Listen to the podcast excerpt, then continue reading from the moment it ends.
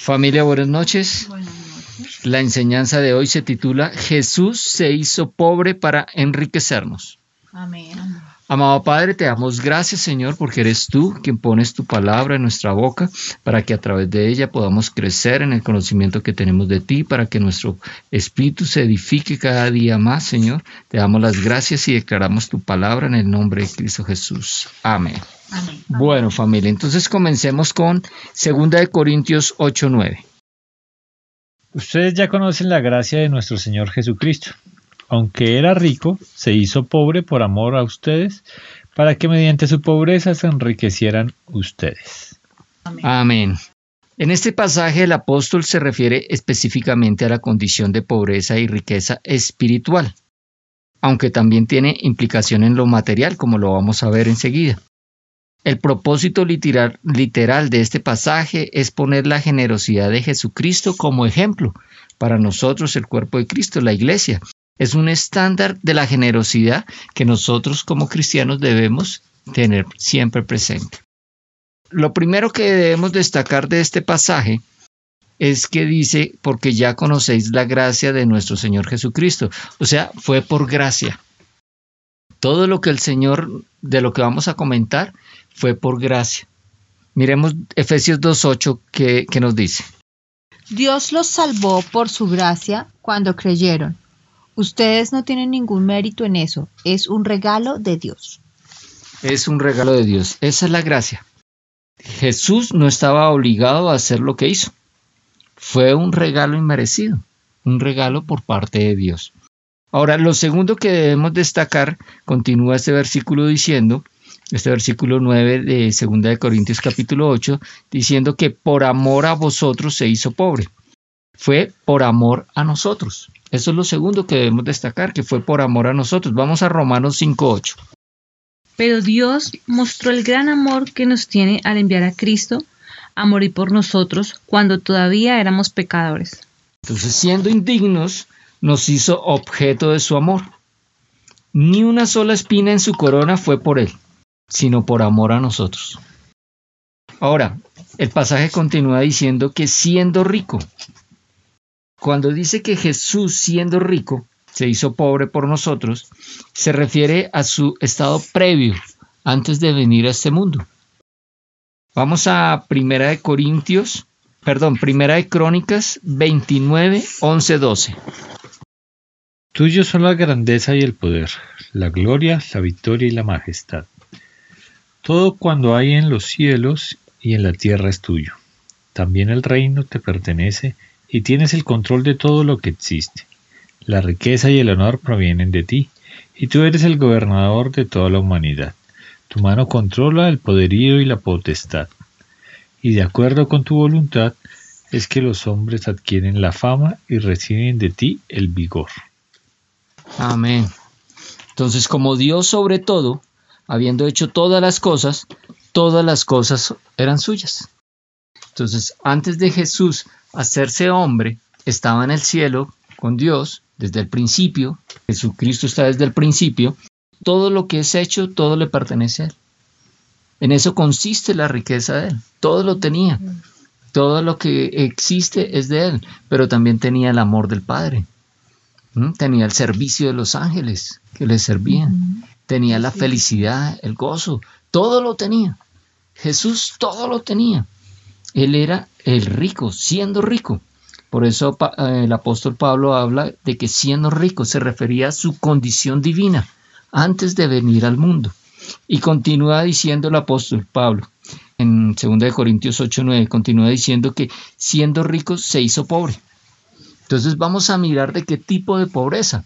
Y se refiere a dos aspectos, a la pobreza material, pero también a lo espiritual. Vamos a Lucas 2:16. Fueron deprisa a la aldea y encontraron a María y a José, y allí estaba el niño, acostado en el pesebre. Aquí se refiere a los pastores, a los cuales se les apareció el ángel para darles las buenas nuevas de que el Salvador del mundo había nacido y que lo iban a encontrar en un pesebre, envuelto en pañales en un pesebre. Y ellos fueron allá a buscarlo y lo encontraron. Ahí está diciendo que lo encontraron en esa condición. Entonces, en esa condición vino al mundo el Señor Jesucristo. Aunque era rico siendo Dios, igual en poder y en gloria con el Padre, no solo se hizo hombre por nosotros, también se hizo, no solamente se hizo hombre por nosotros, sino que también se hizo pobre. Nació de padres humildes. Él era conocido como el hijo del carpintero. ¿Mm? Y en esa condición vino nuestro Señor Jesucristo hasta el mundo. Siendo rico en su divinidad, dejó todo para venir a este mundo como hombre, con un propósito que ya vamos a ver. Ahora vamos a Mateo 8:20. Jesús les respondió, los zorros tienen cuevas donde vivir y los pájaros tienen nidos, pero el Hijo del Hombre no tiene ni siquiera un lugar donde recostar la cabeza. El Hijo del Hombre se refiere al mismo, al Señor Jesucristo. No tiene un lugar donde recostar su cabeza. Él nunca fue rico durante toda su vida como hombre. En la condición, él siempre fue humilde y andó entre gente humilde. Esa fue su condición como hombre. Entonces Jesús se hizo pobre materialmente al dejar su divinidad y hacerse hombre. Ahora vamos a Mateo 27, 46. Mateo 27, 46. A eso de las 3 de la tarde Jesús clamó en voz fuerte. Eli, Eli, lema sabachthani. ¿Qué significa? Dios mío, Dios mío, ¿por qué me has abandonado? Ese es en el momento de su muerte, cuando entrega su espíritu. Jesús había renunciado a todo. Sobre él se cargaron todos los pecados de la humanidad. Entregó su espíritu, se despojó de todo. Al venir al mundo se hizo pobre materialmente y al morir en la cruz se hizo pobre espiritual. Se separó del Padre. Nunca en su existencia había ocurrido eso. Siempre había estado con el Padre y por recibir los pecados de la humanidad se separó de Dios. Y luego exclamó, todo está consumado y entregó su espíritu. Entonces, nuestro Señor Jesucristo, siendo rico, como divinidad lo tenía todo, se hizo pobre materialmente al hacerse hombre y se hizo pobre espiritualmente al entregar su vida por nosotros en la cruz. Ahora el versículo continúa diciendo, porque todo eso tenía un propósito. Y vamos a mirar cuál era ese propósito. El versículo lo dice, para que por su pobreza fuésemos enriquecidos. El tesoro más resplandeciente que puede recibir el hombre le llega por medio de Cristo crucificado. Al hacerse el pobre, nosotros nos hicimos ricos. Tenemos este tesoro maravilloso, que es la salvación, la redención, justificación, la expiación. Él pagó el precio que debíamos pagar nosotros. Él fue sustituto de nuestros pecados. Sanidad divina. Todo eso nos corresponde. Mire lo que dice Gálatas 3:13. Dice la palabra. Pero Cristo nos ha rescatado de la maldición dictada en la ley.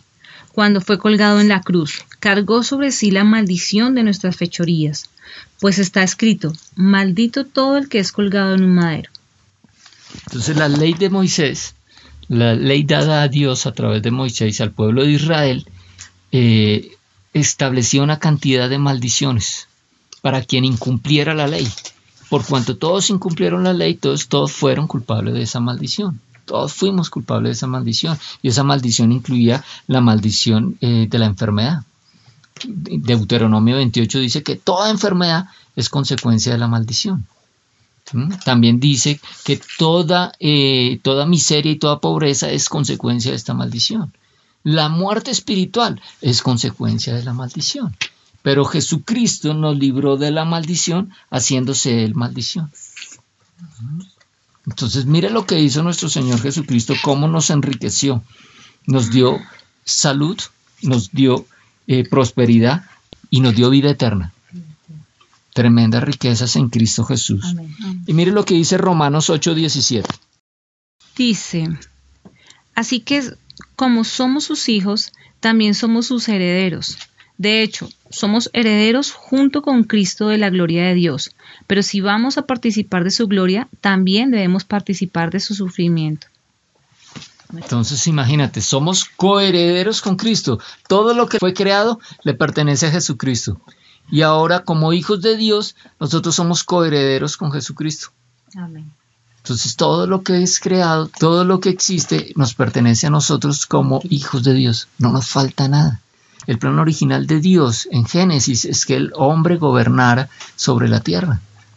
Fructificar, multiplicarlos, enseñorear la tierra y sojuzgarla, dice Génesis. ¿Sí? Todo esto era el plan original de Dios y nosotros en Cristo Jesús somos herederos. Volvemos a ese plan original, que fuera que nosotros gobernáramos esta tierra, pero a la manera de Dios, no a la manera del hombre. Ahora mire lo que dice Efesios 1.3. Toda la alabanza sea para Dios, el Padre de nuestro Señor, de nuestro Señor Jesucristo, quien nos ha bendecido con toda clase de bendiciones espirituales en los lugares celestiales, porque estamos unidos a Cristo. Entonces somos bendecidos con toda bendición espiritual. Ya fuimos bendecidos. Toda bendición espiritual nos pertenece. Todo lo que nosotros le pidamos al Señor conforme a su voluntad, lo recibimos porque nos pertenece. Ahora, ¿cómo lo reclamamos? ¿Cómo lo hacemos realidad en nuestras vidas, en esta vida material? A través de la fe.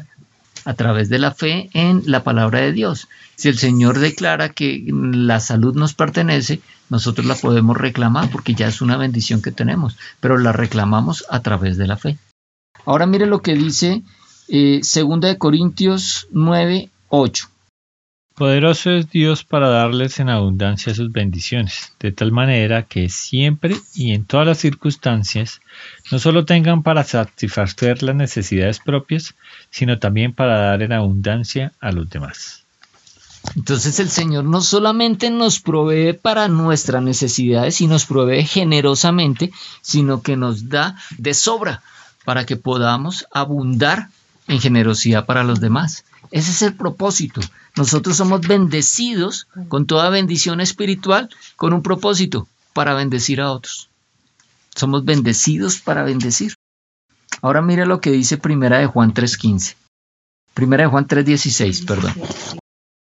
Conocemos lo que es el amor verdadero porque Jesús entregó su vida por nosotros, de manera que nosotros también tenemos que dar la vida por nuestros hermanos. Entonces, si Cristo dio su vida por nosotros, siendo pecadores, enemigos suyos, ¿qué podrá negar un creyente a sus hermanos en la fe? ¿O a cualquier persona que esté en necesidad? Nada. El Señor Jesucristo lo dio todo por nosotros. Nosotros lo mínimo que podemos hacer es dar todo por nuestro Señor Jesucristo. Ya hemos aprendido que, que no vivimos nosotros, sino el que vive es Él que no vivimos para nosotros, sino vivimos para aquel que nos libró de la muerte, para el que nos eh, perdonó nuestros pecados.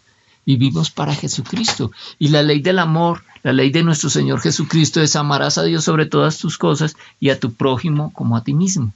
Entonces, la mayor manifestación del amor, ¿sí? la mayor evidencia del amor a Dios y del amor al prójimo es la generosidad. Cuando nosotros damos con generosidad. Jesucristo es este modelo de generosidad. Él aquí entregó todo por nosotros. Y aquí este pasaje de 2 de Corintios 8:9, que es el pasaje central de nuestra enseñanza, el apóstol Pablo lo pone como ejemplo para la iglesia de Corinto y para toda la iglesia de Cristo, de que así como nuestro Señor Jesucristo no escatimó nada, se dio todo por, nosotros, de igual manera, nosotros debemos, ese es el estándar de generosidad con el que nosotros debemos andar. Ya para terminar, vamos a ir a Mateo 6 y vamos a leer los versículos 19 al 21. Mateo 6, 19 al 21. Bueno, yo lo leo. Lo tengo en la versión de la nueva Biblia viva. Dice así, no acumulen tesoros en la tierra, donde la polilla y la herrumbre echan a perder las cosas y donde los ladrones roban. Hágase tesoro en el cielo, donde no hay polilla ni herrumbre que puedan corromper, ni ladrones que les roben. Pues donde está tu tesoro, allí también estará tu corazón. Entonces el Señor Jesucristo se hizo pobre para que nosotros fuéramos ricos. Pero esa riqueza, el concepto de riqueza de Dios es distinto al, concepto de riqueza de la humanidad. El concepto de riqueza de este mundo es acumular tesoros y poner la confianza en esos tesoros. Recordemos la parábola del rico insensato, que él amplió su granero, construyó todas esas cosas y Dios le dijo, insensato, hoy van a, vienen, vas a morir, vienen a reclamar tu alma y lo que has acumulado para quién es. No acumuló ningún tesoro en el cielo. Solamente se dedicó a acumular tesoros en la tierra. No nos puede pasar eso a nosotros como hijos de Dios, porque tenemos el modelo perfecto que es el modelo de nuestro Señor Jesucristo. Él nos da riqueza, Él se hizo pobre para que nosotros fuéramos ricos. Se refiere a nuestra riqueza espiritual, pero también ya vimos que somos bendecidos con toda bendición. ¿Para qué? Para bendecir a otros. No para acumular riquezas, sino para bendecir a otros. Cuando nosotros utilizamos las riquezas que el Señor nos da para bendecir a otras personas, estamos acumulando tesoros en el cielo. Y eso es lo que el Señor nos recomienda, porque allí debe estar nuestro corazón. Debemos tener puesta la mirada en las cosas de lo alto, en las cosas de nuestro Señor Jesucristo. Amado Padre, te damos gracias, Señor, por esta enseñanza que tú has brindado hoy a, nosotros. Te damos gracias, Señor, porque por amor a nosotros tú te hiciste pobre siendo rico. Por tu pobreza nosotros fuimos enriquecidos. Te damos las gracias, Señor. Hoy entendemos, Padre Santo, el precio que pagaste. Siendo Dios, teniéndolo todo, siendo rico en tu divinidad, lo dejaste todo, lo entregaste todo por nosotros por amor a nosotros. Y nos diste esta lección, Señor, que es el estándar de generosidad para todos nosotros los hijos de Dios, que de la misma manera como tú entregaste todo por nosotros, nosotros también debemos entregar todo por ti y por las demás personas, porque es por amor que nosotros nos debemos mover, Señor. Y no vamos a acumular tesoros aquí en la tierra, donde la polilla, donde el, óxido corroe, donde los ladrones roben, Señor, sino que acumulamos tesoros en el cielo. Y allí está nuestro corazón, en este tesoro en el cielo. Te damos las gracias en el nombre de Cristo Jesús. Amén. Amén.